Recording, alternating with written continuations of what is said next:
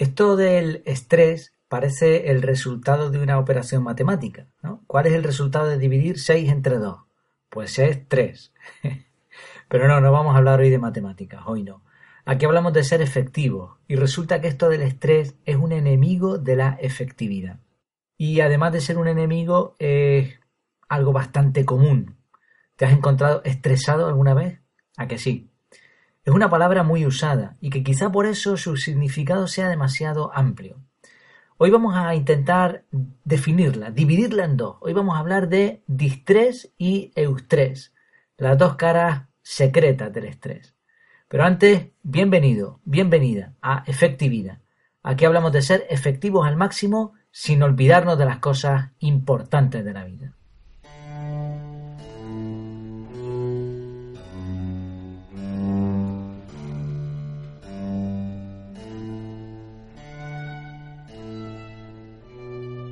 Bueno, antes de nada vamos a ver la definición de estrés. Primero la definición real, la de la calle.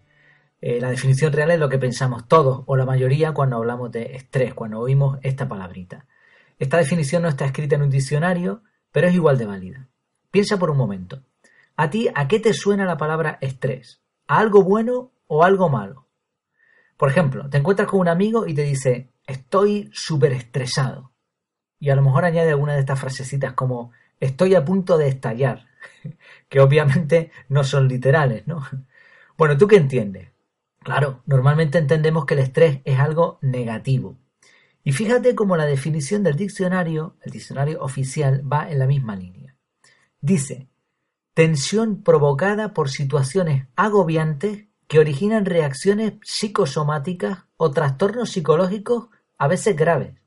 Interesante definición, ¿verdad? A mí me llama la atención que no se diga nada de los efectos físicos ni tampoco de los emocionales. Solo hace referencia a los psicológicos. Hay un término bastante usado y que es un resultado directo del estrés, el agotamiento nervioso. Es un agotamiento físico y emocional. En inglés usan la palabra burnout, algo así, ¿no? No sé si está bien pronunciada, burnout. Y aquí en España se dice estar quemado. Claro, desde un punto de vista médico es difícil definir qué es el estrés. Es un poco subjetivo y depende mucho de cada persona. Algunos se ahogan en un vaso de agua y otros sufren alexitimia. Parece que no les afecta nada. Se puede estar hundiendo el mundo que a e-, ellos a los suyos. Así que el estrés es más bien algo que se produce en nuestro cerebro, pero que afecta a nuestro cuerpo, decisiones, emociones, a todo. Por eso esa definición que aparece de tensión provocada por situaciones agobiantes, bueno, la situación no tiene por qué ser agobiante, a lo mejor nos estresamos con algo que no es de por sí, per se, una situación agobiante. No sé en otros sitios, pero aquí es bastante común ir a la consulta del médico y que después de hablar contigo te diga, usted lo que tiene es estrés. Y no es ninguna broma. Si uno no controla el estrés, puede llegar a morir sin una causa física real. Su mente, literalmente, ha provocado que el organismo falle de diferentes maneras y eso resulta en una muerte prematura y que está provocada directamente por esa, esa sensación en nuestra mente. Fíjate, aquí hablamos de efectividad, y efectividad es la mezcla ideal entre eficiencia y eficacia. Una persona puede ser súper efectiva y tener estrés.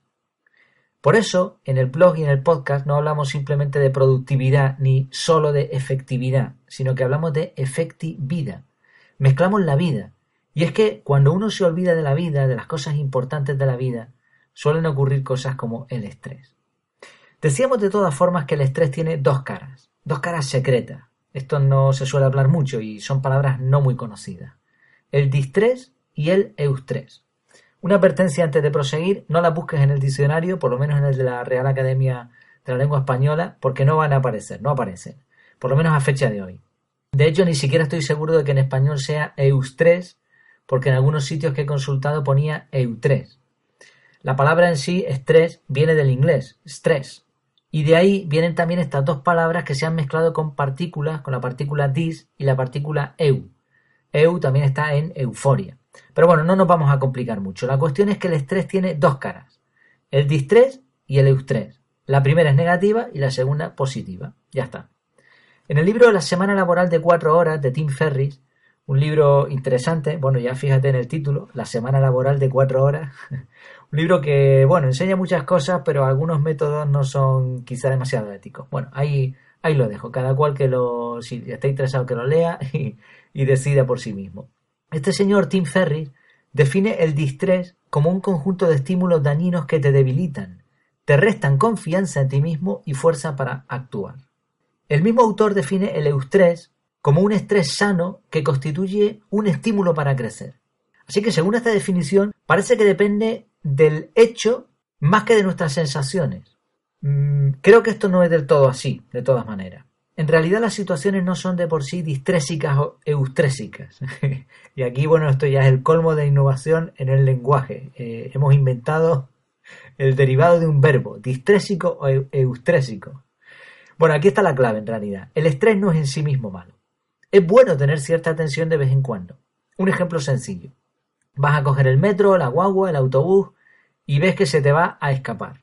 Entonces te estresas, te pones en tensión y hay un montón de efectos en tu cuerpo. Todos tus sentidos, que por cierto son más de cinco, se ponen a trabajar, aumenta la adrenalina y corres para que no se te escape este medio de locomoción. Te das una carrerita y consigues llegar a tiempo. En unos minutos, poco a poco, el cuerpo vuelve a su actividad normal. El cuerpo es como el motor de un coche, no siempre va a 6.000 revoluciones, depende de las circunstancias. Y la mente es como la caja de cambio, se adapta para dar el mejor rendimiento. Por eso de vez en cuando es bueno estar estresado. Lo mismo sucede cuando detectamos un peligro, cuando vamos a dar una conferencia, comenzamos un curso, cuando nos enfrentamos a un examen, al conocer a alguien por primera vez, un cambio importante quizá de trabajo, de casa. Todas estas situaciones podríamos decir que son estresantes, pero claro, no el estrés que dice el diccionario, sino estrés, simplemente. Y es necesario que provoquen este estrés. No podemos vivir con la sangre como la horchata. Necesitamos cierto nivel de tensión para pasar a la acción, para poner foco. Ahora, nosotros decidimos si estas situaciones estresantes van a ser distrés o eustrés. Otro ejemplo. Una persona querida nos critica y por lo que sea nos enteramos. Tú ahora puedes usar esa crítica de muchas maneras. La crítica no es en sí mismo distresante, es estresante. Ahora, hay gente que se pasa semanas dándole vueltas al tema. Por cierto, sin darle solución ni hablar con la persona muchas veces. Eso sería distrés. ¿Cómo diferenciarlo esto en la práctica? Vamos a lo práctico. Muy fácil. Piensa en lo que sucede mientras estás en esa situación estresante. Hay una frase que dice, el temor agudiza los sentidos. La ansiedad los paraliza. Aquí, aquí está la clave, ¿no? Si lo que ocurre es que te paraliza y que el resultado es negativo, entonces es distrés. Si por el contrario aprovechas ese estrés, esa fuerza interior, y te sale bien, eso es eustrés, eustrés, ¿no? me suena mejor eustrés. Ya está. Lo dejamos en eustrés. Piensa también en lo que ocurre una vez haya pasado la fuente del estrés. Si nuestros pensamientos, emociones o nuestro cuerpo siguen dando señales de estrés, cansancio físico, agotamiento mental, le estamos dando vueltas al tema todo el tiempo, no podemos dormir, no podemos descansar, em, empezamos a tener enfermedades, gripe, etcétera, pues eso es distrés. Si por el contrario todo vuelve a la normalidad, entonces es eustrés. Por cierto, liberar el distrés con el alcohol o las drogas no es una solución efectiva. Tampoco vale empezar a gritar, decir tacos, palabrotas y mucho menos atacar físicamente a otra persona ni a objetos. ¿Qué culpa tienen los pobrecitos? Esto es como echar leña al fuego. Es lo más fácil, pero se va a crear un bucle en nuestro cerebro y la próxima vez que estemos nerviosos, que suframos de estrés, pues ya sabemos lo que va a ocurrir. Distrés al canto y ataque a todo lo que, a todo lo que trinquemos a nuestro alrededor. Hay métodos como contar hasta 10 y cosas así que pueden ayudar, pero lo mejor es, cuando estemos calmados, analizar el problema de raíz y atacarlo. Hay que intentar analizar la causa del distrés. Trabajo, rutina demasiado ocupada, aparatos electrónicos, influencia de amigos, decir a todo que sí. Hay muchas razones. A veces hay razones más complicadas, como en el caso del estrés postraumático, que sucede después de un acontecimiento devastador, como un atentado o algo así. Bueno, esto ya son causas mayores. Bien, una vez localizada la fuente del estrés, por lógica, la idea es eliminarla a ser posible. Una vez localizada la fuente del distrés, vamos a intentar definir las cosas bien. que para eso está este capítulo aquí. Una vez localizada la fuente del distrés, ya sabemos lo que lo origina, pues intentamos eliminarlo. Pero a veces resulta que la fuente del distrés no es fácilmente eliminable.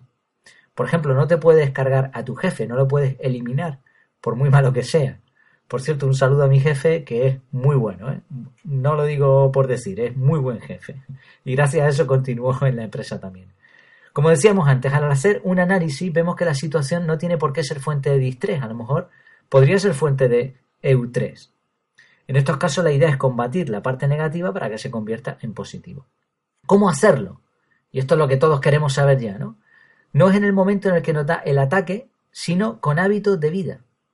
Vamos a ver un par de sugerencias rápidas y no me voy a liar mucho, no me voy a extender porque hemos hablado y seguiremos hablando aquí de muchas de estas cosas que tienen que ver también con la efectividad y vamos a hablarlas por separado, como tiene que ser. En la web de todas formas pondré enlaces a los artículos ya publicados que estén relacionados y además añadiré alguna cosita más. Vamos allá con estos tips, estas sugerencias. Descansar suficiente y bien.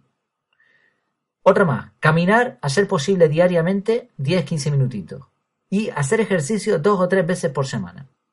Si fuese posible, hacer esto disfrutando de la naturaleza, en un entorno natural.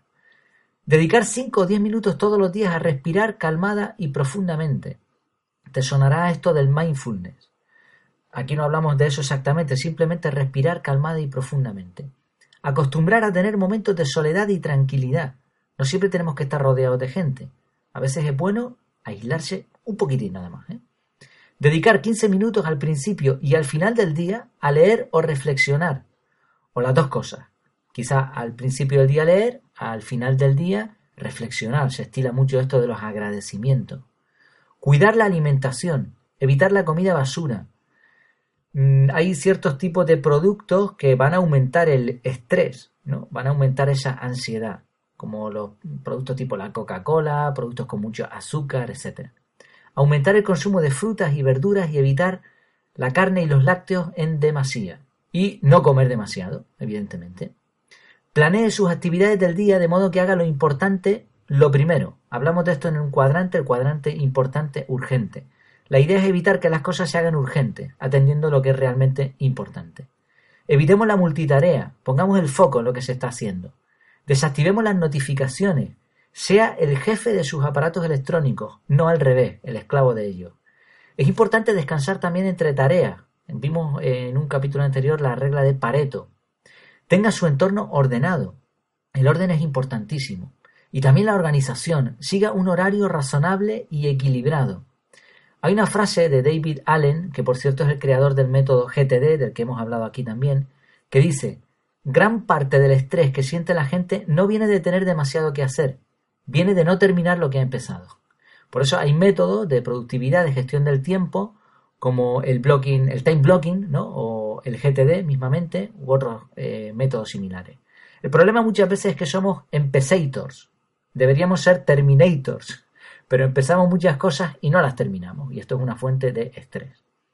Más cosas que me lío. Fíjese prioridades adecuadas en base a principios. Hablamos aquí del decálogo de principios también. Póngase meta realista. Una meta realista tiene que ser medible, tiene que ser agendada en el tiempo. Pase tiempo con sus amigos y con su familia, con sus buenos amigos, amigos positivos a ser posible. Conozca sus limitaciones físicas y emocionales. Es bueno para esto que le ayude a alguien que le conozca bien, porque uno por sí mismo muchas veces no se puede definir correctamente. Hable de sus preocupaciones con algún amigo de confianza, pero sin abusar, ¿eh? que no queremos convertirnos en gente tóxica, como dice por ahí algún libro, con el que no estoy muy de acuerdo del todo, ¿eh? por cierto. Rechace o delegue lo que no puede hacer, pero no lo postergue innecesariamente. O sea, mm, a veces hay que decir que no directamente, otras veces hay que delegar, ayudar, pedir ayuda a otras personas para lo que no podemos hacer. Pero no postergarlo ahí, ¿no? Porque eso se va quedando en el cerebro pues dando vueltas y molestando, causando estrés. Cultive cualidades como la resiliencia, no espere perfección de los demás. Evite juzgar. Juzgar es estresante. Resuelva los conflictos personales. Perdone. Use la empatía.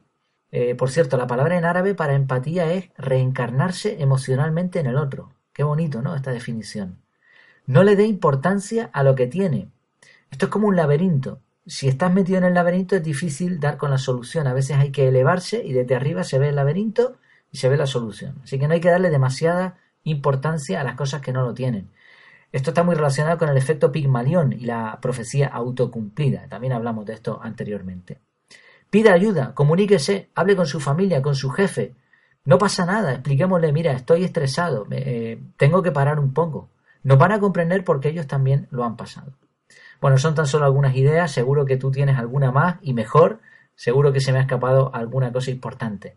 ¿Por qué no la comentas? ¿Por qué no aprovechas esta comunidad, el blog o el podcast, para poner ahí tus comentarios y también, pues si te ha gustado o no? Por supuesto, yo espero que te haya gustado este tema. Distrés y eustrés, las dos caras secretas del estrés. Y espero también que ya no sean caras secretas, sino que las conozcamos un poquito más.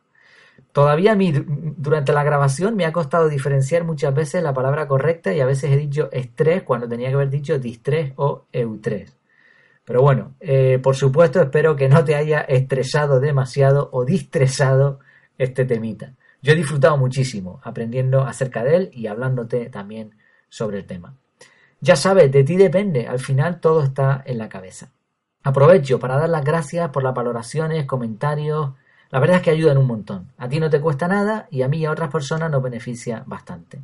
La idea del blog y del podcast es compartir contenido, pero no solo yo hacia los demás, sino entre todos, ¿no? Que podamos compartir lo que sabemos.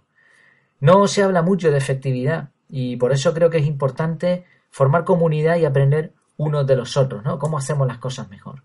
Recuerda que en efectividad.es, efectividad.es, tienes esta entrada y muchas otras junto con imágenes, vídeos, infografías y además las voy actualizando a medida que veo que son algunos errores.